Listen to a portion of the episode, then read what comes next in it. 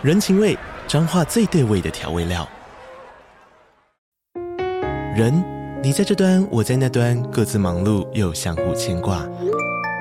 情，街角的吵杂声传递温暖与思念。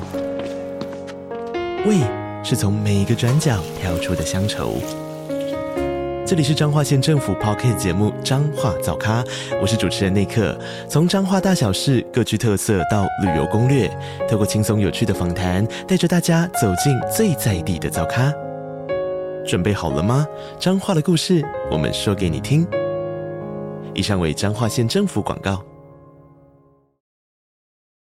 Hello，大家好，欢迎来到尼尔喝牛奶，我是尼尔，我是我飞。大家听到我飞的声音有没有很担心？呃，不，很很安心呢？很安心，再讲出来，很担心。不对，我刚刚还想说，嗯，我出了什么事吗？需要担心吗？呃，最近我们要解散的谣言甚嚣尘上，就是那个早晚要分开的谣言，所以要。难道不是你自己在那边造谣吗？我自己开始心里在紧张。对，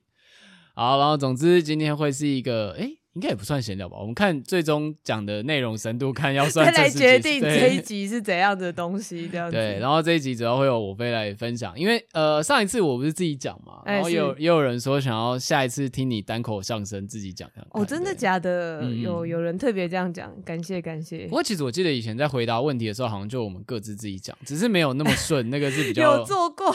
一点尝试。对。哎、欸，但我觉得开始直播之后，自己讲的口条真的有变好哎，就是自言自语一百个小时还是有效的。可，可是我，可是我觉得那个调性有点不大一样。就是我们之前想做的那个，呃，大家如果有兴趣可以去找来听哦。应该是什么？就是回答那个。对，我们那比较像是一个在私人空间回复大家的感觉，对，比较距离比较近一点的感觉。一一样也是棉花糖的问答箱这样子。然后，但那就是最开始的尝试是我们两个分开录，然后我们就用一种呃比较私密的口气在，就很像是。深夜的 DJ，然后就是默默说话这样，但是我觉得最终来说，我们两个都分别有点尴尬这样子。对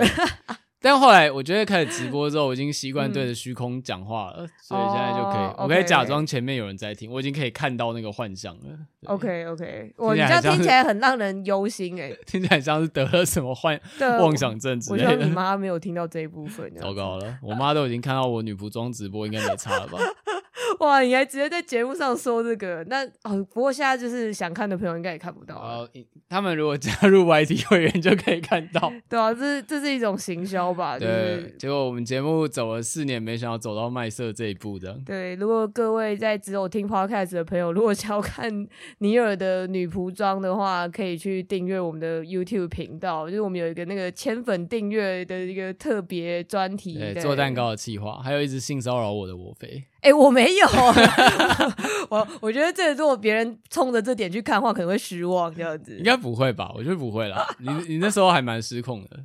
OK，好，好，那我们就先来讲第一个吧。第一个是应该是最近要聊，就是最近才刚落幕的那个版本龙一的那个直播，嗯、你可以稍微介绍一下，因为我猜想大家应该看新闻，因为新闻都会下的很耸动的标题，但确实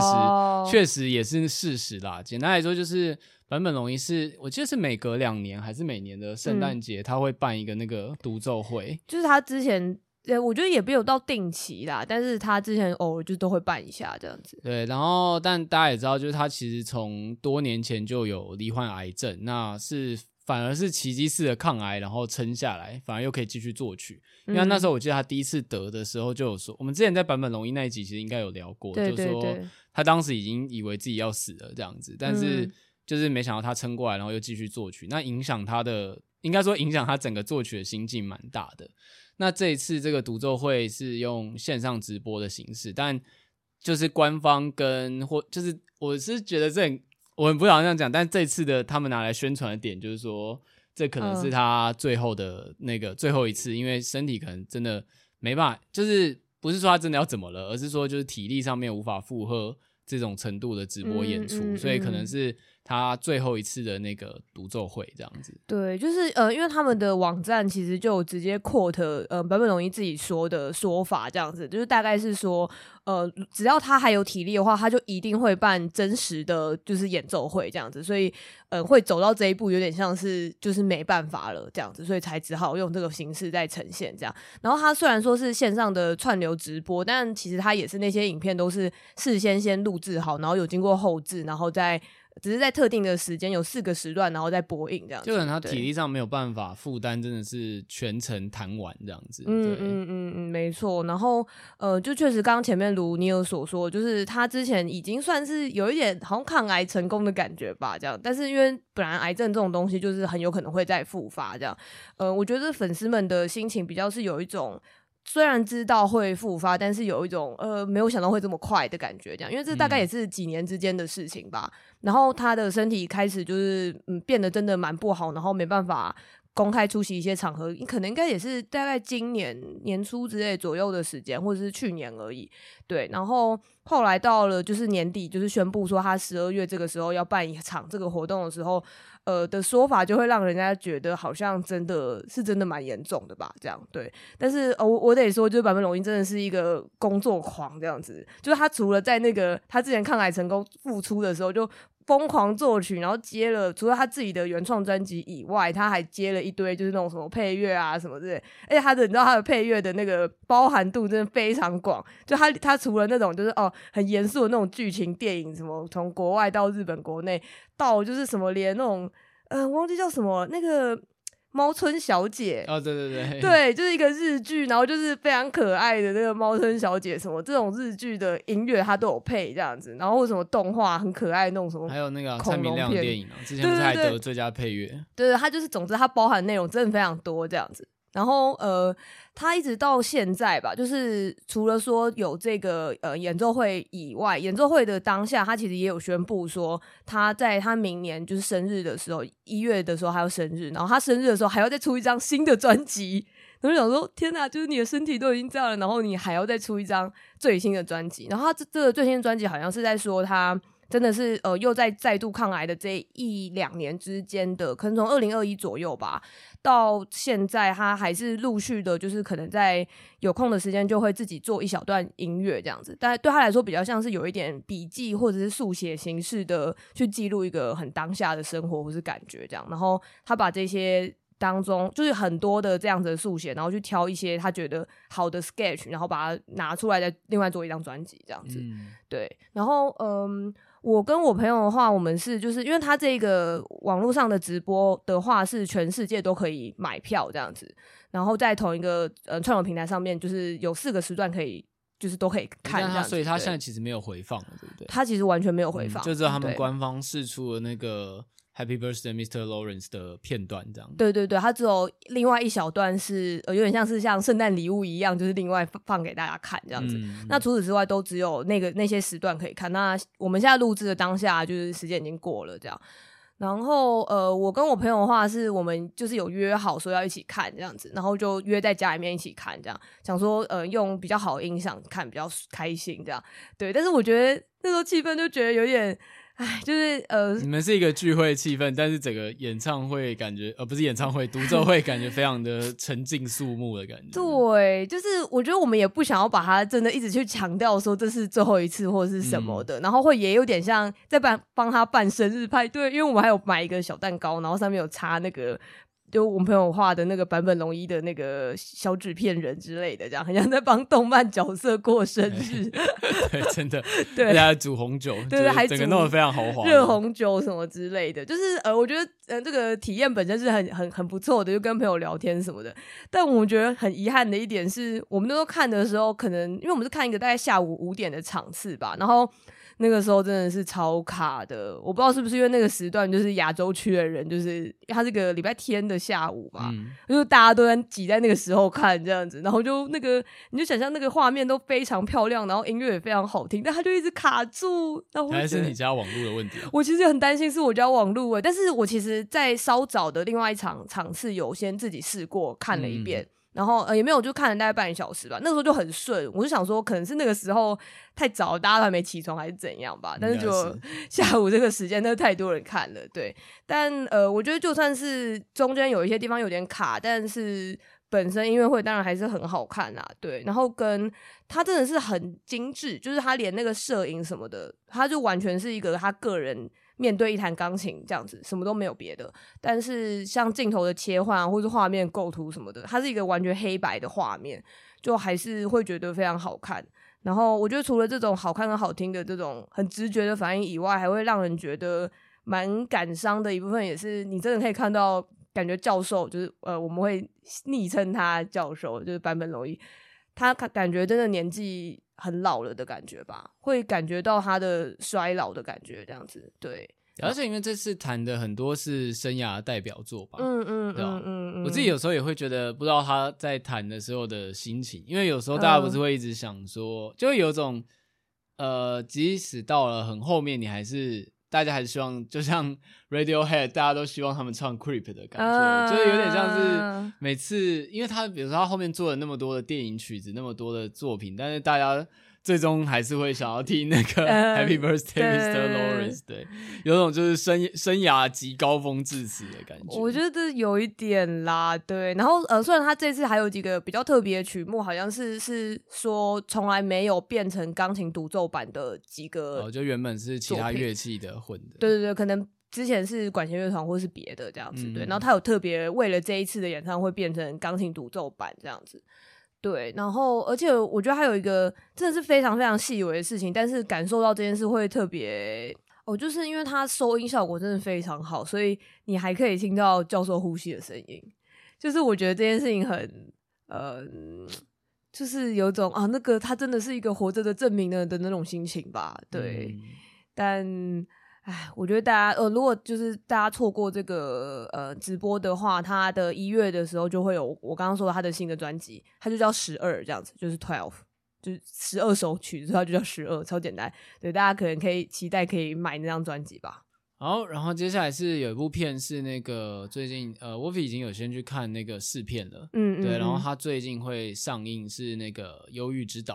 对，对，然后也是由光年代理的。我先说，就是这部的话，我们到时候应该会在 IG 或 Discord 群组做筹票，所以大家可以关注一下。对，我们现在已经变成光年好朋友的状态了。对，我们的光，我们是光年的官官宣一款，这样自己这样讲可以吗？可以这样讲吗？而且，而且我们发现我们现在 IG 就是发文，现在只剩下都是光年的东西。完蛋！我很努力写的，对对对，我最近有开始克制，我开始有检讨，说我好像真的花太多时间在玩游戏了，对不起。没关系，没关系。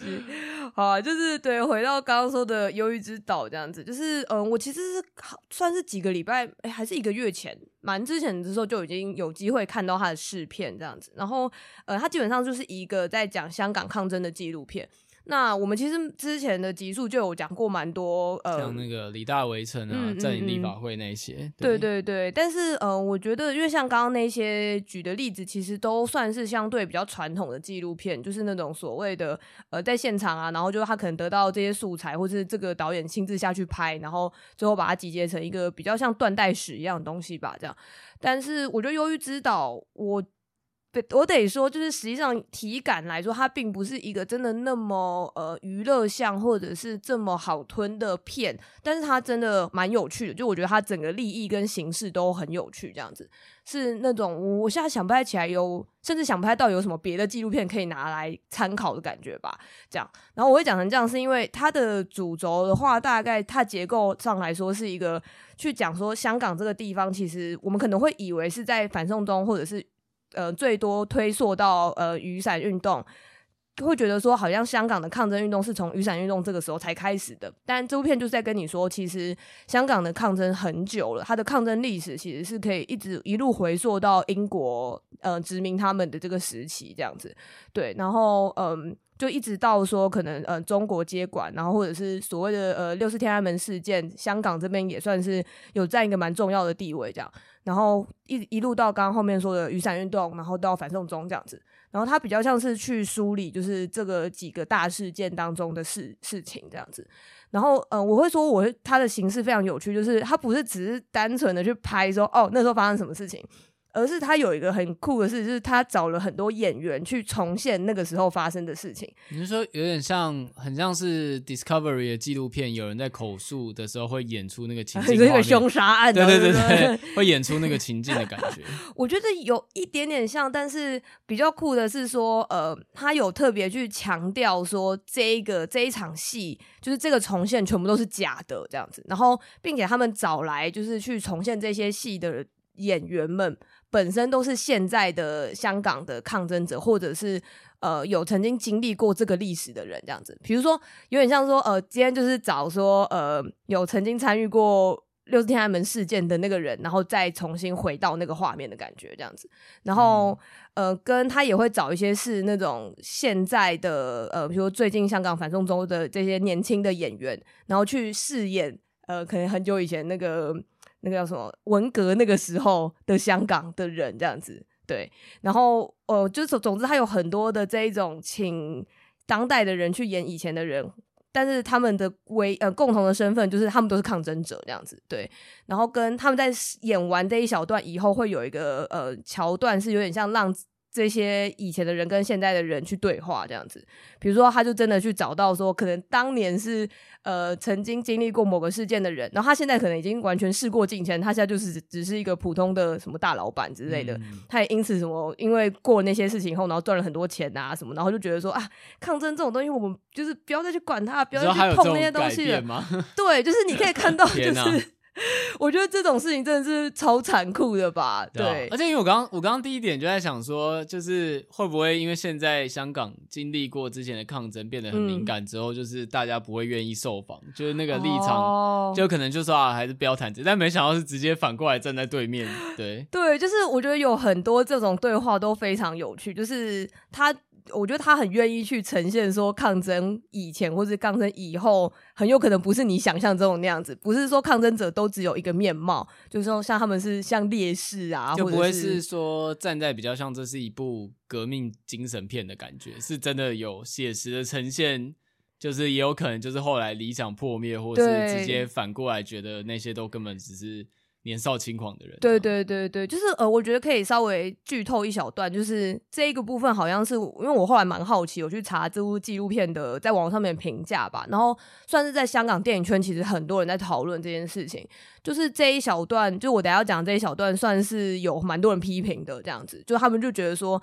呃，你就是这种意识形态好吗？之类的，那那个段落大概就是说，呃，那个事件是我我现在有点忘记他的呃。具体在那个历史上面的名称，但那个事件大概是那个，嗯，那个时候其实有点算是中国共产党，就那时候还是英殖英国殖民，呃，香港的时期这样子。然后以那个什么六七暴动事件，对对对对对，就是那个暴动事件这样，就它有点像是其实是共中国共产党有一点在煽动，就是。香港人们去，去反抗英国，去反抗英国，我们是中国人这样子。对对对对对，然后就是这些人会觉得我们是爱国的人这样子，就是但他们所谓的国，当然是中国嘛，就他是爱国的人，然后他们就是要去反抗英国什么之类的。那他这个也算是一种抗争者嘛，这样。虽然他们可能有共产党的背景，这样对。然后总之在这个事件就是里面的其中。一员，然后这个人他后来有点像像我刚刚说，他就是变成大老板啊，然后就还参加很多活动啊，跟参加了非常多挺共的，就是支持现在中国政府的活动这样子。然后这个人以一个就是曾经的当事者的身份来跟香港现在的反送中的学生对话这样子，然后他们。那个 C 的警还让他们是待在那个一个监狱里面这样子，然后他们就坐下来谈话这样，然后那一小段就大概是他在跟对方分享说，就是有点像一个长辈在劝你说，就是啊，就是我跟你说，就是现在你为了这些事情把自己都赔进去，真不是一件好事这样子，然后跟呃就是。我跟你说，就是你再进去，你可能做这些事情，你是被进去关，然后你觉得你之后很讲义气，但你一出来以后，你就会发现你所有的朋友，就是当时的战友，全部都已经背弃你这样子，然后有点像就众叛亲离这样子。那你觉得你把你自己的青春赔去做这些事情，并且留下前科有什么好处吗？这样子，对，当然，呃，现场就是学生并没有特别对此回应什么这样子，对，但这一段就有点像被很多人觉得说。嗯，就是那你是指说，就是所以我们最好抗争者都不要做这些事吗？就是做这些事都很笨吗？这样子，对。但但确实可能大、嗯、大人们可能应该就是这样想的吧，就会觉得说，但我觉得这件事就是很吊诡，因为。所有从我觉得从来应该没有哪个国家的父母会支持自己的孩子去抗争，呃、但这件事就非常结果论，就如果抗争成功了，他们就是英雄，嗯对，嗯但是如果抗争失败了，旁边人就会说啊，你看吧，对对对，我就叫你不要做这，对，但是那是很吃结果，但就会变成是说，就没有人想当那个，应该说大呃。会去当的人就不会在意这件事情啊。如一般人会觉得啊，就没有人想要去当那个出头鸟这样子。嗯嗯嗯嗯，对。然后我后来就看有些讨论，可能就是会在讲说，觉得他这个人的叙事很绑架整部片之类的吧。这样、哦、懂，就是可能就是拍摄的感觉会让人他觉得可能有某种权威性，或者是对对对对。但是呃，我得说那只是一个看法，因为其实我自己个人在看这整部片的时候，会认为，因为它里面有非常多段嘛，就是我刚刚说的，就是每个时期都是各各自成一段一段这样子，大概有四五段左右吧。嗯，它只只是其中的一段，所以我不会认为说它整部片有这样子抱持的这样子的立场，或是有这样子的视角这样子。应该说我，我不觉得他是在跟你像官宣什么东西，就是宣传说哦，所以你们都不要怎样怎样，所以抗争者都怎样怎样。我觉得他就只是单纯的在去做我刚刚说的，就是香港这个历史当中的各种反抗的历史这样子，因为它也包含了有些东西，也甚至不是那种什么走上街头的这种反抗，而是可能他就是演说从很久以前，就是我说很久以前，这样好白痴哦，就是应该是说可能以前就是他那时候中国文革的时候，会很多人受到迫害嘛，所以。文革时期的时候，有蛮多人是直接用游泳的方式从那个对岸游过，游到香港这个岛上这样子。嗯、对，然后就可能这个本身也算是一种反抗史这样子。就就算它不是一种呃什么走上街头或者什么的，但他就是可能是一种逃难这样子。就是我觉得他有点像，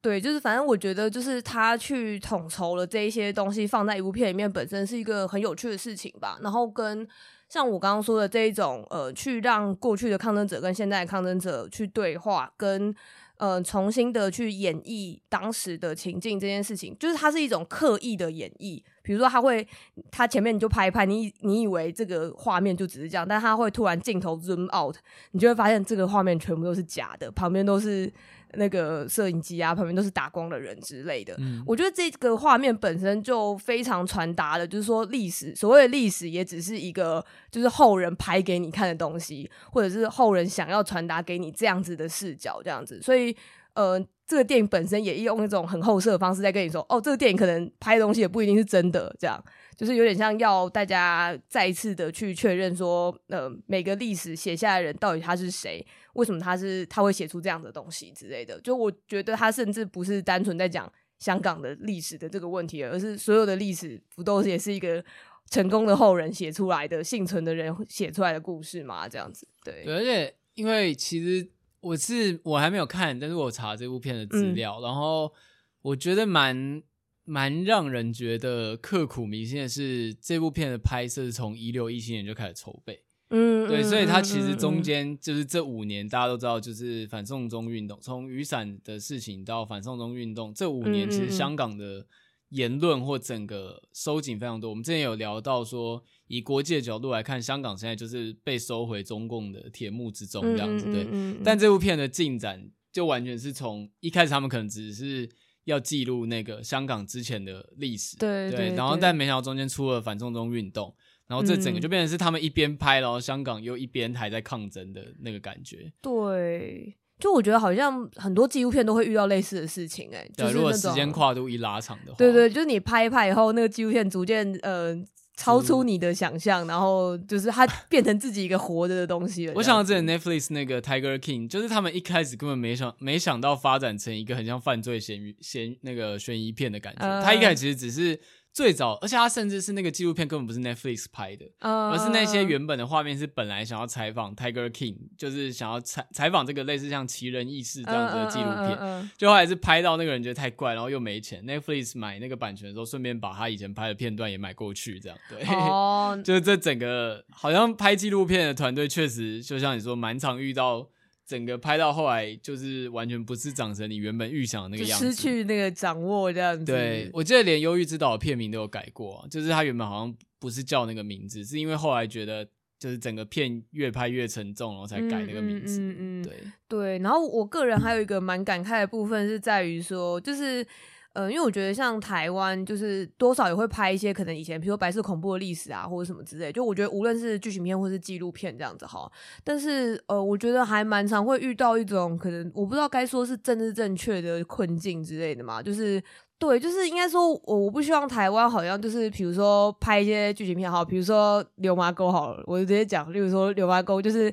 那时候出来的时候也是蛮多，呃，我觉得正负评都有这样子，但是我蛮常看到说，可能如果有些人只是单纯以电影的角度，就是提出一些质疑，比如说我觉得哪边拍拍不够好或者什么之类的，然后可能还会有人因此会觉得说，可是这部片就已经在传达我们的历史了，就是所以我们不可以就是批评它，或者是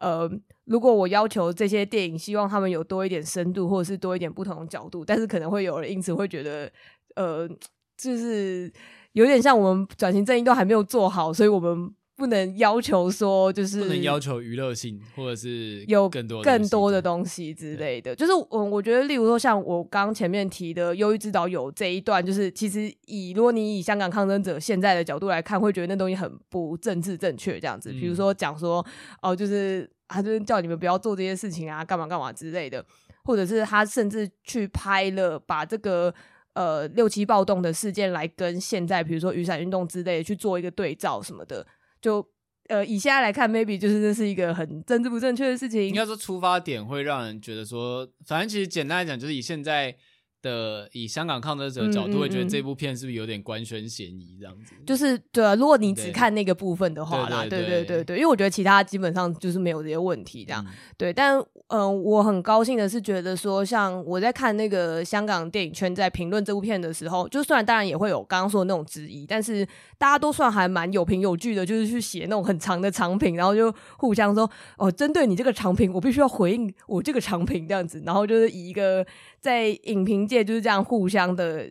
我觉得这样子互相的辩证是一件很好的事情，是一个很正向的事情，这样子，而不是说哦，好，我今天如果提出对某部片有些质疑的话，然后可能就有人觉得说，就是你如果不支持这样的片的话，你就是，比如你是国民党同路人，你就是什么的同路人这样子，对，我会觉得那样蛮可惜的吧。我很期待说，就是台湾电影也可以，就是不要说。呃，被压迫的人，或者是压迫别人的人，只有一个单一的面相，这样子变得很扁平吧？就我觉得这是一个我自己很私人的期待啦。对，哦，懂。不过另外一个问题，可能也是因为现在的，就是如果考量到市场，我觉得像流麻流麻沟出来的时候，嗯、我觉得它还算是声量有炒起来，嗯，就在上映上面的话题，无论正反啊，对。但是我觉得主要问题可能还是就是产量没有办法达到那么高，对就是所以。我们只有比较少数的案例可以去拍，而且能够拍这种历史议题也是这几年才比较有的。对对，但是因为我那时候就很感慨，想说，可是因为现在香港电影基本上是一个啥都不能拍的状态，但是他们还有办法出品这样子的作品。他他他已经筹备多年了，就刚讲对啊，他是 二零一六就开始弄了，啊，没办法这样讲了。对，好吧，也是对，我觉得就是期待台湾也可以拍出一些比较有趣跟实验性的作品这样子。不过这我觉得这点就是已经。撇除掉议题方面，我觉得因为还要考虑市场娱乐性跟对啦对啦整个预算的问题，没错。其实老实说，我觉得以台湾的拍片规模，就是每次国片以国片的总体数量来，然后就是我觉得出好的作品的几率已经算高了，嗯，就是整体来说，嗯嗯，因为甚至就像以前我们去那个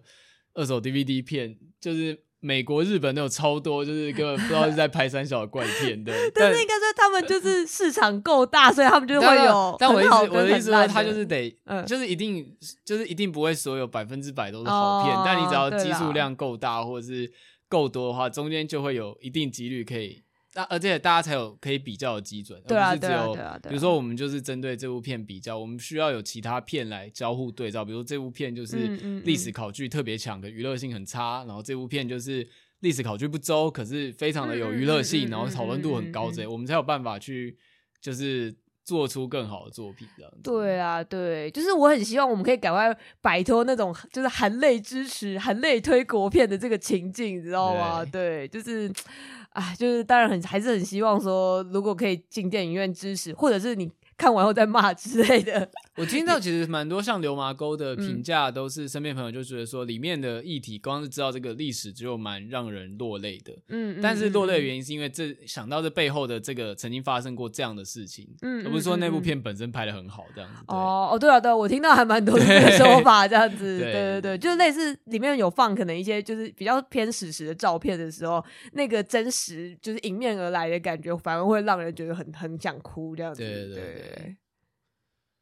哎、欸，那既然都讲到这个，就是最后你可以分享一下，就是你去参与最近的。嗯嗯其实我蛮意外，你有去参与、欸。哦，真的哦，呃，不是你不是你参与这件事情很意外，是蛮意外你有报名。哦，对对，对，就是呃，我我们想我想分享的是那个，我前阵子有去跟朋友一起去参加那个后盾计划，这样子，就是呃，后盾计划基本上它背后的那个团队就是壮阔台湾这样子，那吴怡农对吴怡农的一个团队，我不知道，我不太知道他们的关系到底是、呃、有点像他们在推广民防训练，就是反正我们之前讲到的时候就是。嗯嗯嗯因为之前不是台海的情势蛮紧张的嘛，然后民间有比较大的团体在推，就是沈博阳的那个黑熊计划，嗯嗯，然后另外一个就是那个后盾计划，我不知道他们有没有直接关系，但 sorry 更正一下是那个黑熊学院，然后这两个都比较是在着重在民防方面，就是像我们那时候如果大家有在看关注乌俄战争的文章，嗯嗯嗯，那不是会有很多在分析说为什么那个俄罗斯会打到节节败退，那为什么乌克兰可以？就是打得赢之类，那其中一个很大的概念，其实就是讲到后勤跟补给，还有民众的动员。嗯嗯，对，因为就是其实现在大家想象的现代战争，可能就是哦，像我们电影看很多，就某个国家按一个按钮，噗，飞弹就飞过去了这样子。Uh... 但其实像就是尤其你要打那种入侵战争，其实有很多时候都是呃平民在防卫城市，或者是在帮忙后勤补给的部分。然后其中很多分析也是在讲说。因为像那时候乌俄战争刚开始的时候，甚至有那种美国的退伍军人或佣兵之类在教乌克兰人怎么就是自制自制炸弹啊，或者是怎么找水啊，怎么急救之类，就是那些知识其实就是当然以战争来说，那个主要的攻防是军人的职责，但其实民间大家能做的事情比想象中多蛮多。对，所以就是这两个其实比较像是，我记得黑熊学院应该比较是针对就是动员跟战斗意识。然后那个后盾计划比较是在救援或者在补给上面的知识，这样对、对，就是嗯，我可以分享，就是因为我当初会想参加一部分是呃，跟我一起去的朋友，是我们大概好几年前有一起去参加呃另外一个完全不相干的活动，是那个呃那时候那个救国团有在报那种什么就是急救相关的课程这样子，然后呃它是一个非常短的训练，然后就是你。只要受训几个小时满了以后，然后呃有经过测试以后，你就会得到那个最基础的急救证照这样子。所以其实我有一张那个东西，但我猜应该已经过期了，因为那个急救证照应该好像都两年吧。嗯，对，那个是要定期回去考的。对对对，那他其实就是那个时候教的就很简单，什么 C C P R 啊，什么或者是啊、呃、要怎么止血啊，然后绑三角巾啊之类这些这样。然后呃是同样的朋友也是就邀说，哎，不然要不要来参加这个这样？然后一部分也是我一开始是在普朗上面看到有人推荐这样子。对，然后我其实那时候看推荐的时候，也完全不知道跟吴怡农或者是中国台湾有什么关系。我那时候只看到说，哦，后盾计划，然后他很推荐什么的。然后，呃，我觉得很不错的是说，就是除了像刚刚可能你有讲的一个比较战备时期的所需以外，就是后盾计划还有一直在强调的是说，嗯、他没有一直在说这一定是战 for 战争这样子，而是说。嗯，他在任何的急救或者是任何的紧急状况都可以派上用场，这样子。呃，我觉得尤其是可能是我们前阵子，比如说会看到一些比较大型的灾难，无论是那种天灾，比如台湾超多天灾嘛，然后或者是比如说像那个什么梨泰院的践踏事件这种，嗯，我觉得就是无论是任何的这种紧急的事件都可以派上用场，这样子。然后，呃，他们蛮好的，是说他们不不只是单纯的在教你这个实作，比如说啊 CPR 怎么做，或者是呃急救要怎么做，而是他前面有花蛮多时间上课的内容，其实是在讲说，呃，如何去建立一个有效的你对于急救的状况的一个概念的养成，这样子吧。就是比如说，他有讲了蛮多的故事跟蛮多的实例，去跟你说，其实你在遇到这些情形的时候。嗯，不是你一定要亲手去救人，比如说刚刚说止血什么这些很实物上的事情，你甚至连精神上的支持都是很重要的。这样子，比如说呃，他有讲一个蛮血血淋淋的事情，我觉得蛮好笑的。他是说，比如说那个他们不是会所谓减伤吗？就是当遇到比如像八仙乐园那种很大型的尘爆事件，好了，然后就有超多人受伤，那那个时候那个医疗人员来的时候，他们首先就会把人分成绿色、黄色跟红色这样子，然后就各个。不同等级的的，就是程度的窄的严重这样子吧。比如说，如果你死掉的话，你就完全不用救。然后，如果是呃，比较严重的人就是可能是急救的人要先去救，然后但是他是说这些绿有一些人是绿色的人，然后这些绿色被分作绿色的人，就是他们有一些轻伤，但是他们这些轻伤人通常就是活活蹦乱跳，所以他们就会一直去烦那些急救人员。哦，蛮可以想象的，对就是像急诊室，就是大家都一直吵着要先先看，先看我我最严重的。对对对，但是他就是说，其实会叫最大声的人都是表示他们有力气可以叫，所以他们通常都没事这样子，他们不会是真的危急的人这样子。他说。甚至你在那种场合上，你就算不真的去急救帮人家，你也可以去安抚这些很吵的绿色的人，这样子，那个也对于呃医疗人员是一个非常非常大的帮助，这样子。嗯、对，然后跟比如说他也有建立说，嗯，比起说你一开始直接一看到有人受伤就冲过去救人，他可能还有更重要，比如说像第一步可能是你必须要看说你现在所处的环境是不是安全的，对，然后你必须要保持你自己的安全。来才来决定说要不要去救他这样子，然后他也没有说你一定要去救对方。例如说你你自己判评呃评估说，比如下是一个土石流地方好了，等下土石流可能马上就要下来了，那你也可以马上决定说，我必须现在马上撤退，我现在没办法救他，这也都是一个很合理的判断。这样子就是先保持自身的安全，这样子。对，这我觉得其实救援概念就是跟，因为像之前不是有在爬山，也会看一些爬山知识，其实蛮多点是互通的，嗯嗯嗯嗯就是你要先。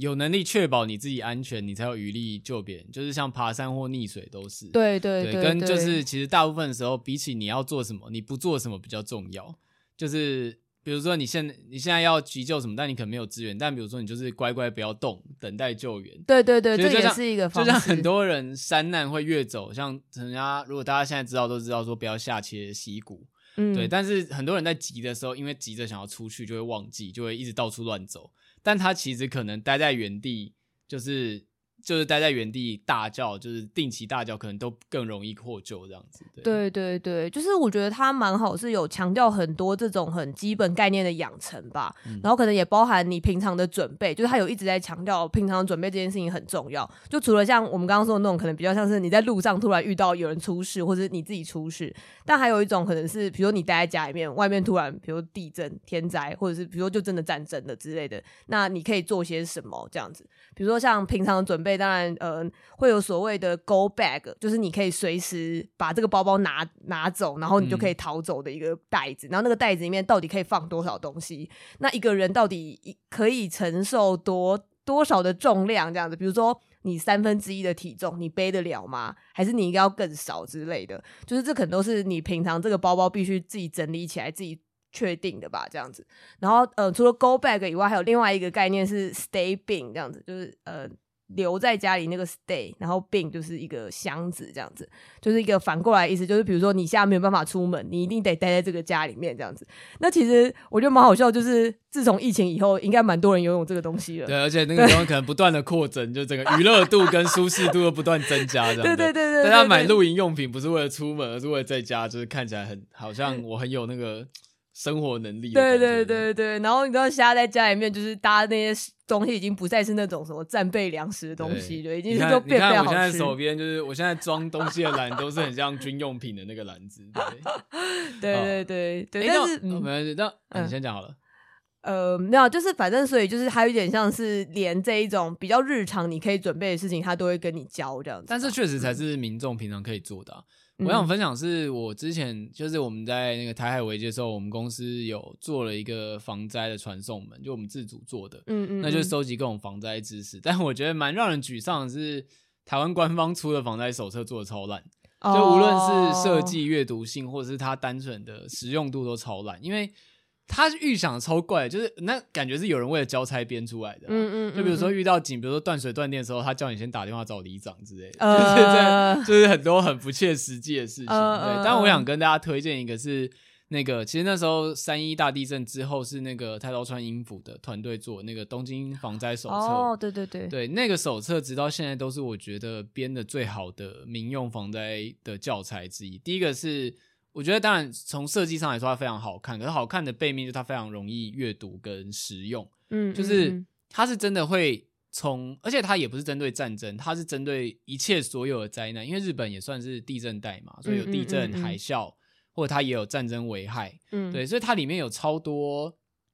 就是你你都会想不到说它怎么能够想到这个情况。就是从地震发生的前中后，就是发生前的准备，你刚刚讲的 go back 啊，家里的 check 清单，或者是你家在地震带的检测，或者你要平常桌椅要不要做一些固定之类的，嗯嗯嗯，好，这些都有。然后地震发生时，你要怎么逃难，怎么避难，然后甚至连地震发生后，当你们一群人待在比如说急救中心的时候，你应该准备哪些东西，你要不要安抚旁人，就是这些细节方方面面都有顾到，然后跟。它里面提供的建议很多是能够就是就地取材，比如说怎么用保特瓶做容器，或者做碗之类的，或者跟甚至我们没有背包的时候，我那时候才哦，原来他说他有一个是用牛仔裤把它做成背包，只要、哦、因为牛仔裤其实不是有个挡布嘛，那其实你把裤脚反折起来绑上去，其实它是可以做成背包的。嗯嗯，对，就是他考虑到了很多真的在急难时刻，你是你根本没有时间去买东西，或者你准备 go back 就是你人在外面。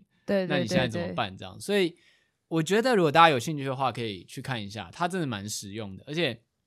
我觉得它的实用真的是很让人讶异的，考虑到各种方方面面，而且是让你会觉得是说是一般人可以做的，因为大家对于这种民房或防灾概念，也会觉得说我好像要准备很多东西，要买很多东西，很麻烦之类嗯嗯嗯，但其实很多是可以就地取材的，然后它里面都有考虑到。这是其实在很久以前，我不知道。为什么后来好像都没有？就是我记得那时候也有在办，我记得我有印象很深的一个很好的设计展，就是防灾设计展。嗯，然后因为就是日本真的是一个防灾意识很强的国家，所以它真的有出各式各样，就是你意想不到的防灾商品，包含是比如说像可以用，就是用纸折出来的，就是它平常是纸板，可是它灾难的时候可以直接折成一顶安全帽。哇，对，就是它不是它，它是当然它是暂时性的，可是它的保护力不输一般的，它就大概等同一般自行车的安全帽的保护力。嗯嗯嗯。对，但是它就比你放一个，哦、比你放一个塑胶帽在家里方便嘛。对。嗯、然后还有就是那种急难用的牙刷或多组合式的家具之类的，就是真的你会觉得不愧是日本人，对，我可以想到这些东西。可是后来那个展好像只办了一次，后来就没了，我觉得蛮可惜的。哦。对啊。对，而且我我我也是很觉得说，像日本这种，呃，他们不是只是就是刚刚说的这种设计方方面面，我觉得他们真的是整个国家的防灾意识非常强。就是像之前不是说那个，呃，好像也是三一那个时候，就有一个小学，就是因为他们平常都有一直在做超级严严密的那个呃防海啸训练这样子，所以就真的海啸发生的时候，就真的所有小朋友就是马上冲到山顶上，然后就是大家都生还之类的吧。对啊，而且我觉得这是就是人在面临紧急危难的时候，如果你没有演练或者训练过，你会一瞬间呆掉，不知道做什么。电影里面不是不是常发生，就是拿钥匙一直插门插不进去。我跟大家说，那个真的会发生。嗯，我有类似的情境过，但是不当然不是我真的被追杀什么之类的，但是真的会那样，就是你没有一你被突发状况吓到的时候，很多人是像是我觉得印象最深的一个让我觉得很生气，就是那时候。我记得有一次也是蛮大的地震，嗯，然后我就是先冲出去这样，然后就发现很多人是不跑的，嗯，就很多人会觉得，我觉得好像很尴尬，对，就觉得干这种时候你就不要尴尬好，你逃出去一点都不丢脸，那才是正确的事情，好吗？就是如果比如说你在一楼，你赶快冲，就是刚开始晃，你感觉到赶快冲出去，那才是正确。那当然，另外一个是说你先躲在桌子下面，但大家也会觉得躲桌下好像很尴尬，但我现在。我现在老，大家都装没事。我现在老怕死，我就先躲到桌下。我也是哎、欸，我就想说，我不行，我很怕死，我得我得躲在桌下。到时候到时候旁边人怎么了？就是啊，你看吧，这样子。对啊，就是我我也觉得，就是大家不要怕丢脸，不要怕尴尬，好不好？集体意识，因为。能做出判断的群体意识其实蛮重要的。哎，就是呃，我觉得我我回到我我说我参加那个后盾计划，他蛮前面也有在讲一件事，就是在讲说那个呃世贸那时候不是就是发生那个九一一事件嘛，啊、然后他就有说他们就有个调查，就是说九一一事件发生的当下，呃，比如说你过了十分钟，请问大家都到底在做什么这样子，然后就有那个趴数出来，就是会让人很不可置信，就是大部分人都是选择在做原本做的事情这样子，比如说你原本在工作，你就原本在工作，然后。或者是呃，试着打电话，或者是试着就没有人去做那个。人有人有维持正在做的事，因为不想要面对灾害，对，因为不想要面对这些事实，想要维持日常的那个一致性，直到说那个灾害真的侵害到你，才会意识到啊，要逃，但来不及。对对对，就是有点像是那个，就是不是接受会有呃，你经经能经历过一个事件，悲伤五步骤，就会有那个什么否认啊，然后很震惊啊，然后你之后才会慢慢接受。就是嗯、呃，我他有点像在讲。说在遇到急难事件的时候，人的反应真的是会这样，就是你不可能要求别人直接跳过这个步骤，你一定要接，就是经历过说，比如说震惊，然后慢慢的接受，然后并且慢慢的开始行动，想说自己可以做什么这样子。然后，呃，他有点像是说在强调，如果你平常就有演练的话，你的这一前面这段时间就可以跳掉，或者是可以。呃，缩短一点，就你可以迅速的面对事实，然后赶快行动这样子。然后，呃，他有讲一个故事，我觉得我感觉可以用在职场上面。嗯，应该也是可以吧？对，你知道遇到一些事情的话，对。然后，呃，我我我想要讲一个，是它里面有讲一个故事，我觉得蛮虐的，就是一样也是在讲这个九一一的事件这样。然后他就在讲说，里面有一个很大的银行，然后有一个人叫 Rick 吧，就是他好像在真的蛮有名，你去打九一一空格 Rick，应该就可以查到这个人。然后他是那个银行的安全官，这样子，就是所谓安全官，可能就是负责嗯、各种的安全，包含比如说治安或者是大家的人身安全这样子。然后呃，这个叫 Rick 的人，然后他以前曾经在呃任职的时候，也有经历另外一场世贸的恐怖攻击，但不是那个飞机的那个事件，这样就一个比较小型的攻击这样。但他那个时候就突然意识到，哦，他们银行的就是这个训练真的超级不够，这样，所以他就决定说，不行，我们一定要就是超级落实这个大家都要逃跑的这个，每天都一定要就是一起演习这件事情，这样。然后他好像是每三个月就演习一次吧，而且他的那个演习就是一定要连就是什么大老板啊、总经理啊、CEO 全部都要一起做这个撤离的动作，这样就不管你今天是什么地位，不管我们今天要开任何会，就是要做这件事情。然后他这个举动也是惹恼了很多高层，这样子。然后那些高层就说：“你可以不要这样嘛，这样。”然后就瑞克就说：“嗯，好吧，那如果你觉得每三个月都一次太麻烦了，那我们决定就就是呃，会突然无预警的办这个演习活动这样子，对。但是还大家还是得做这样子，对。然后可是因为他就是这么坚持的要大家做这个事情好几年，就真的发生九一一的时候，就是他们那整个银行就可能有几千个人吧，然后就逃出了。”程度就是非常高，这样子就好像最后在里面死掉的人大概只有个位数个人，还是十几个人这样子，但他们里面有几千个人这样，就是因为他一直有在训练大家做这件事情。对，但我觉得蛮虐的部分就是，呃，他说那个没有逃出来的人之一是那个瑞克这样子。对，然后就因为他就是那个负责大家安全的人，所以他就会一直又像殿后吧，就跑回去看大家。他必须要指挥安排现场的。对，然后他说，其实，呃，他最后他在生前有被拍到最后一张照片，是他拿着大神弓这样子。然后，呃，那个那个时候他就就是主持人就问我们说，就是猜说他那个时候在说些什么这样子。那大家可能就会说，哦，他可能在叫大家冷静，可能在叫大家要怎么样逃离这个现场这样。然后结果没想到他那个时候。在拿大声公做的事情，其实是在唱歌给大家听，这样子，就是他开始在唱美国的民歌，这样，他来自他家乡的歌，这样，因为他们可能就是这个银行每个人都已经被训练有素，其实都知道要怎么做这些事了，然后他们唯一需要被安抚的事情，可能就只有哦，他们情绪可能会太紧张，所以这个人就决定要唱歌给他听，这样子，对，然后我就听完这个故事，就觉得好好难过，对。嗯，因为太难过，我刚刚一时不知道要讲什么。对啊，但是他跟我们说这个故事，其实也就是单纯的在去强调说，呃，平常的这种训练，呃，落实这些训练是一件很重要的事情吧。对，然后跟呃我自己的心情比较是觉得说，呃，就是比起说我能不能够真的把这些事情，呃，派上用场，比如说我是，比如我看到车祸现场，我是不是真的敢去？冲过去把他止血还是什么的，我自己是比较是一个，我觉得经过这个受训或者经过这个上课的，它其实也是几个小时、两三个小时的过程而已。就是我会觉得，就是以我来说，我本来就是一个很容易紧张跟焦虑的人吧。但是，呃，我觉得他教我这些可以去判断形势的方式，会让我自己觉得比较安心。这样子，就我觉得无论是说刚刚说遇到战争，或者是遇到任何的紧急状况，但是我会觉得说我好像至少。比较知道我第一步可以做的事情是什么。对，因为像我前阵子也是在路上，真的是刚好目睹别人车祸，那是个很小型，就是有个人自摔这样子，然后可能旁边人就呃很好心就开始帮他叫救护车啊什么的。但我发现我在现场，我完全不知道我可以干嘛，就是我除了呃你很当下直觉觉得呃我要叫救护车，但已经有人叫了，那我还可以干嘛这样子？对，然后我可是我后来就看到现场就有人就是开始就问他说，你的家人的手机号码是什么？我帮你打电话给你家人好吗之类的。因为我觉得像这些呃稳定情绪或者是。可能不要让对方的家人呃紧张，这些事情应该都是蛮可以做的。但是我当下看到只是觉得说，我怎么没有想到还可以做这件事情呢？对，所以呃，我觉得我蛮就是参加过这个课程，觉得蛮推荐的部分，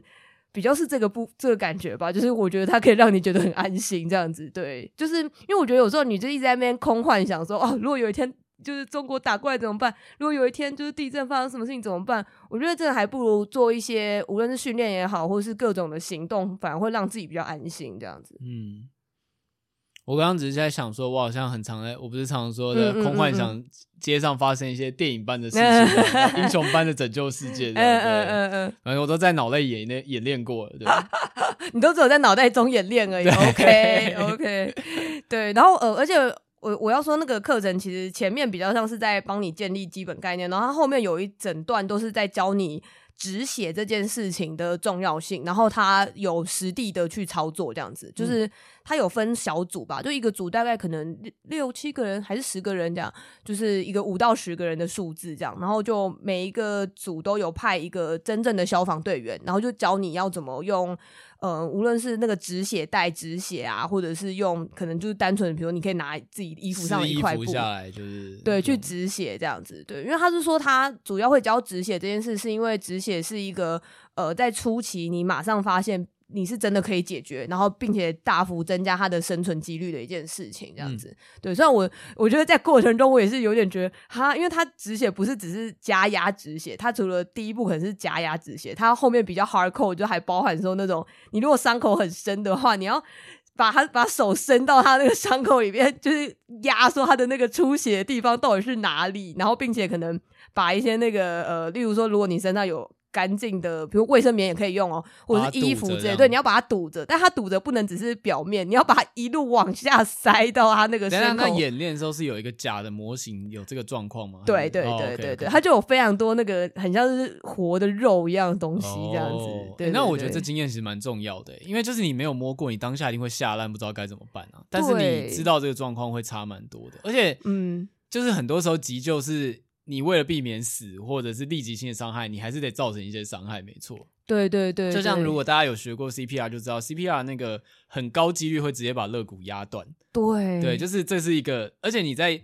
那时候，你去如果你有压过安妮那个假人的话，嗯嗯嗯嗯，就是你压的时候会一直发出咔咔咔的声音。嗯、然后我记得那个咔咔咔，那不是。机构故障，是他故意设计成那样，就是告诉你说，他的骨头真的会压，就是你就是要压到那个力道，它才会发出咔一声，而且是有可能会把骨头压断的。可是那样才会有效，就是那个力度。因为我们之前一开始就是我记得国中、高中就会，我就是被派去学的人，嗯嗯，然后他就是你压下去，大家常会压的不够深，然后老师就会说再深一点，你要压到有那个咔一声，而且还要有那个节奏才有。对啊，就是对。我觉得是哎、欸，就是呃，虽然我我一部分也会觉得啊，这个如果真的遇到真实情绪的话，我真的敢做吗？但是没有，我们那个老师都有说，CPR 你就只救两种人，一个是你家人，一个是你的就是伴侣之类的，剩下的人你不要随便救，哦、对，因为你压死你会有法律责任。OK OK，对啊，但是反正我就觉得说，他可以真的去实地演练，你才会知道说，我觉得那件事其实不容易吧，应该这样说。比如说像呃，使用止血带，它本身是一个。照理来说应该是好用的道具这样子，但是你想象，如果你今天这个止血带是要用在自己身上的话，代表它已经严重到你可能有一只手已经不能动了，所以你要单手去绑这个止血带。我就觉得哇，这真的太难了。就是他们那时候当下还那个测秒数，然后就说来，我们大家测三十秒哦，看你们可以把这个就是手给绑起来。那没达标你已经死了。对，然后我们 而且就是我们我们整组就是都超顺畅，然后最后我一个人就是三十秒过了，然后根本连那个东西都还没打开这样子。然后老师都说你已经死了，我说对对。就我说没办法，我已经努力了，这样子对。知道你在生前有最后的挣扎过了，对，我有我有试过了，都或者我可以帮别人嘛，就是我自己可能就没救了。但是 我如果遇到别人的话，没有，但还是要在三十秒内，还是对对对啊。但是呃，我就是说回来，就是我觉得这整个课程本身说好像才两三个小时吧，然后而且重点是他的报名费超便宜的，他报名费才三百块。然后还有就是真实的消防队员在那边教你演练这一切东西，这样子，所以呃，我是真的觉得蛮值得吧。反正学了学了也没怎么亏嘛。其实就是、嗯、就是刚讲，就像很多东西其实是通用的啊，就包含登山什么，嗯嗯嗯很多。我后来喜欢登山的知识的原因，也是因为它后来跟急救其实很像，就是包含很多一物多用。因为我们现在东西太方便，很容易被限制它的用途。嗯嗯嗯。像你如果有在关注一些登山知识的话，就会发现塑胶袋是个超棒的东西。赞美塑胶袋，就塑胶袋，塑胶袋可以保温，可以隔离粪便排泄物，然后可以。装水，对，然后而且它又不会，嗯、重点是它又不会坏，又好清洗，呃、又很轻，对，然后又可以抗湿，嗯、然后又很轻，对，然后其实刚讲的止血那个你也是可以拿来绑的嘛，嗯、就是，嗯嗯、但是这些东西就是你没有想过，你在当下绝对会无法判断，因为它对你而言就是一个袋子，对，就是这些事情是真的需要理解，甚至就算不实做，脑内演练也好，重点是你在发生的时候要有那个。想法冒出来，对，我现在可以这样子做，那才是最重要的。嗯嗯，嗯，我觉得是诶，就是有点像建立一个概念吧。对，啊、对，然后呃，而且我后来他们这个就是后盾计划，因为它叫计划，所以它应该是一个比较长期的东西。这样，因为我们去上的只是一个好像什么基础课程吧。嗯。然后好像结束以后，就是他会把我们，就是他就说你可以加入一个社团，就你愿意的话。然后那个社团的话是他们这个后盾计划，除了这个基础课程，他们好像还有定期开很多比较像是进阶课这样子。然后这些进阶课每次开的内容都会不大一样，就是基础课程应该都是我刚刚说的这个很。很基本概念都是同一个课，但是进阶课的话有各种不同的选择，这样，比如说像我觉得好像有教，比如说呃如何把那个生水弄成可以喝的水这样子，然后或者是呃就是可能刚刚因为原本教的是止血嘛，他可能会开始教你别的，比如说如果你窒息的话怎么办？如果你失温的话该怎么办？这样子，然后就是有各种的不同的课程，进阶课程可以继续去上这样子，就我觉得他有点像是希望可以培养出台湾的基层民众有一些人。可以是成为受过训的志工吧，就是如果真的发生任何事情的话，这些人都可以跳出来帮助身边的人。因为今天有点像真的发生任何灾害的话，当然最好还是请警消人员来帮助你，但是很很有可能那个发生的当下，那些人没有办法马上过来嘛。就是比如像他那时候举例是在讲那个前阵子那个泰鲁格号，就是那个翻翻覆的那一件事情，这样，然后。他就访问到那个时候火车上有两个人，然后有一个人好像也只是一个普通的他的替代役，他当替代役的时候有去当警校替代役，所以他就稍微有一点急救知识，然后他就。在现场就是救了一个老人，这样子，就是嗯、因为你想象在今天，甚至也只是在台湾，但是台湾岛内本来就很多地方根本就是交通不便这样子。然后那个时候好像最近的救护车赶往那边都也要半个小时还是一个小时以上，那完全就是来不及这样子。所以当今天真的发生任何紧急事件的时候，只有你身边的人才可以帮助你。这样反过来说，也是只有你可以去帮助你身边的人这样子。对，所以对啊，我我觉得整个来说，就是我觉得很大推，然后也会让你觉得说，哦，是不是我可以继续再去学一些别的进阶课程这样子？对，不过先声明，本期节目并没有后盾计划赞助。对啊，完全讲的有点像是已经尝到有点像叶配稿的感觉。对啊，完全没有，而且我也是，就是我去上完后，然后刚好像是这两天吧，就是就是在报说，就是新闻好像有什么在讲什么哦，什么据说吴怡农，然后那个后盾计划挪到竞选资金的，挪挪用竞选。资金什么之类，但是我就我那时候看的第一个想法是，看他才三百块，就是到底可以看些什么？就是那个三百块已经让人觉得，嗯，他们光是租这个空间，我都不知道这够不够了，这样子，对。好了，那如果大家有兴趣的话，也不一定是后盾计划，就是类似的民房课程，就是可以去理解一下。对啊，对啊，我也是觉得没有说一定要参加这个计划嘛，因为我记得应该还是有别的，因为我们后来朋友很好奇，就查了各种的急救相关。哦、对，对我刚刚讲那个东京防灾手册是免费的，而且它有全繁中版在网络上，嗯嗯嗯嗯，你就只要打东京防灾手册中文，它官网就有。虽然不知道为什么中文，因为感觉是被降转绝壁区，就是那个 就比较糊，对，比较糊，但还在可以看得清楚的范围。哦，OK，那就好，那就好。对。大家有兴趣可以去找。对啊，因为我觉得现在网络上资源其实也不少啦，只是说看你愿不愿意。真的，我觉得可能要更踏实的去学习，跟可能要行动。因为我觉得像刚刚说的那种呃那种急救避难包之类的东西，就是可能从之前有些比较大地震的时候，大家就网上一直在疯传，但我就一直没有去做这件事情。就我一直虽然我刚刚讲这么多，我自己也没有去准备它这样子。对，但我觉得比较像是如果。颠当发生一些新闻或什么让你很紧张的话，你不如就去准备一个这个吧，你自己心情也会比较好，这样子。对，好，那感谢大家收听今天的尼尔喝牛奶，就是这个跳痛非常的大，对，欸、好，应该算闲聊吧，还好吧，就是闲聊啊，对啊，对，啊，对啊。啊，那如果你喜欢我们节目的话，可以在各大 podcast 平台订阅、分享我们的节目，然后也可以追踪我们的 YouTube 跟 IG，然后也可以加入我们的 Discord 群组。那我们今天的节目就到这边喽。对，然后再度重申，我们没有要解散，嗯、没有早晚要分开。对，我觉得你不要再一直强调，你越强调这件事的话，越像在听起来越可疑。对。对我们等下下下播，你等下他就会骂我，就说你看你就一直讲，大家才会发现。对对对对，而且我们我们等下要做一个假装已经关麦，然后就说哎、欸、啊我走了之类，然后然后我们就开始就恶言相向这样子。对对对，哎、欸、哎、欸，然后就就这样了啊，你记得剪啊，不要再拖啊。不是啊，那你钱要给我啊，这样。天哪，完蛋完蛋。好，那就 先这样。对，刚刚那个不是意外，那是表演啊。刚刚那是表演啊，刚刚那是重新演绎啊。大家拜拜，拜拜。